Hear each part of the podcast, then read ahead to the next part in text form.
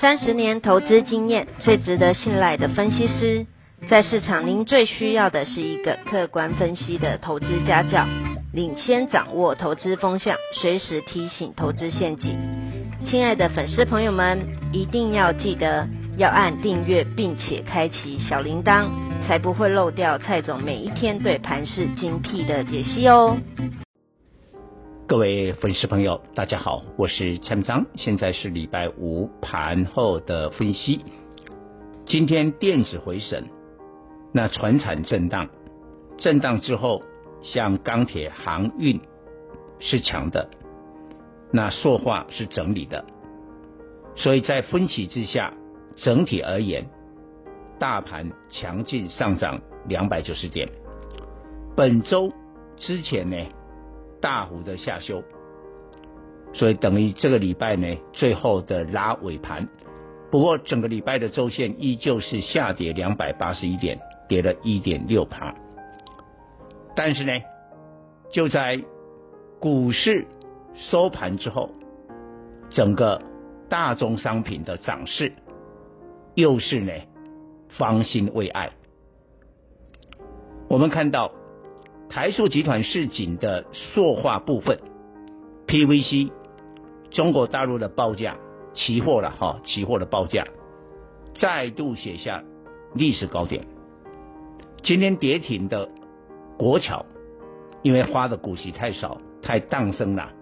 只有花零点一元跌停锁死。今天是唯一一档呢，在台塑市井之下，塑化呢本波飙涨之后。唯一的跌停板，国桥主力产品是 SM 苯乙烯，苯乙烯的期货今天在中国市场也是大涨，再加上铁矿石，从昨天全球铁矿石就是狂飙，今天中国的铁矿石昨天飙了六趴，今天再飙六趴，改写新高，难怪尾盘中钢、中红为首的钢铁突然拉抬。中鸿涨停，在中鸿的部分，我的会员底部进场，买在十四到十五块之间。到今天为止，我们的会员赚了二点五倍，而中鸿也成为台股第一标股。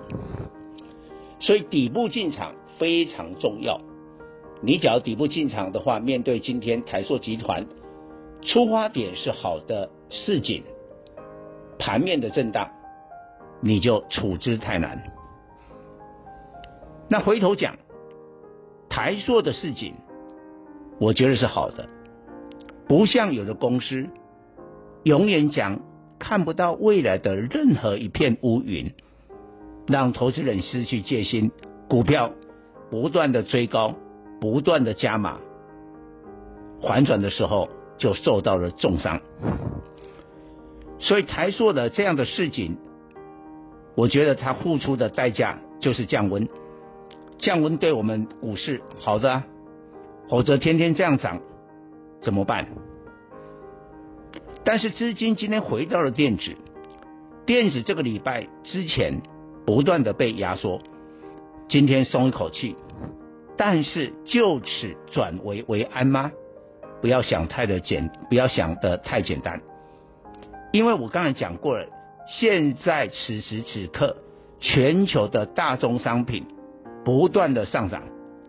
涨到哪里没有人知道。像影响电子的这个利润最大的是铜啊，现在伦敦的铜的这个交易，正在我解盘录音的时候，又飙到了历史新高。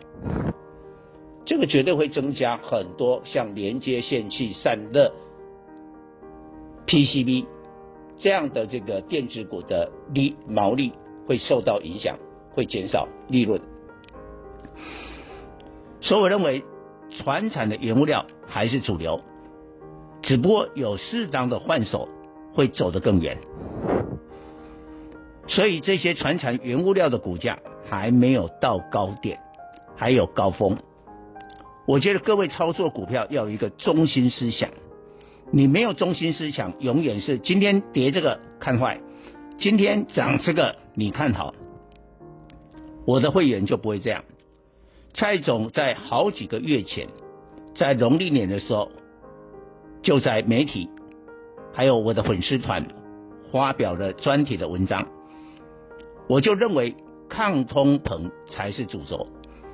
当时我就去选了中中中鸿这种股票，也选了这个塑化，我们都底部进场，散装轮，我们都底部进场。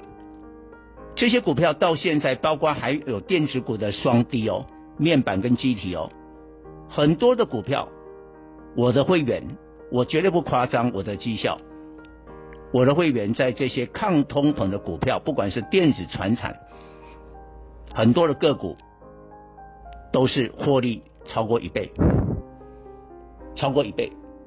但蔡总也不会贪心，超过一倍的时候，或者涨很多的时候，我们做部分的停利。让我的会员至少可以把部分的本钱给收回来，这样就有再度呢介入股市的实力。所以大家请参考我们的操盘心法。以上报告。本公司与所推荐分析之个别有价证券无不当之财务利益关系。本节目资料仅供参考，投资人应独立判断、审慎评估并自负投资风险。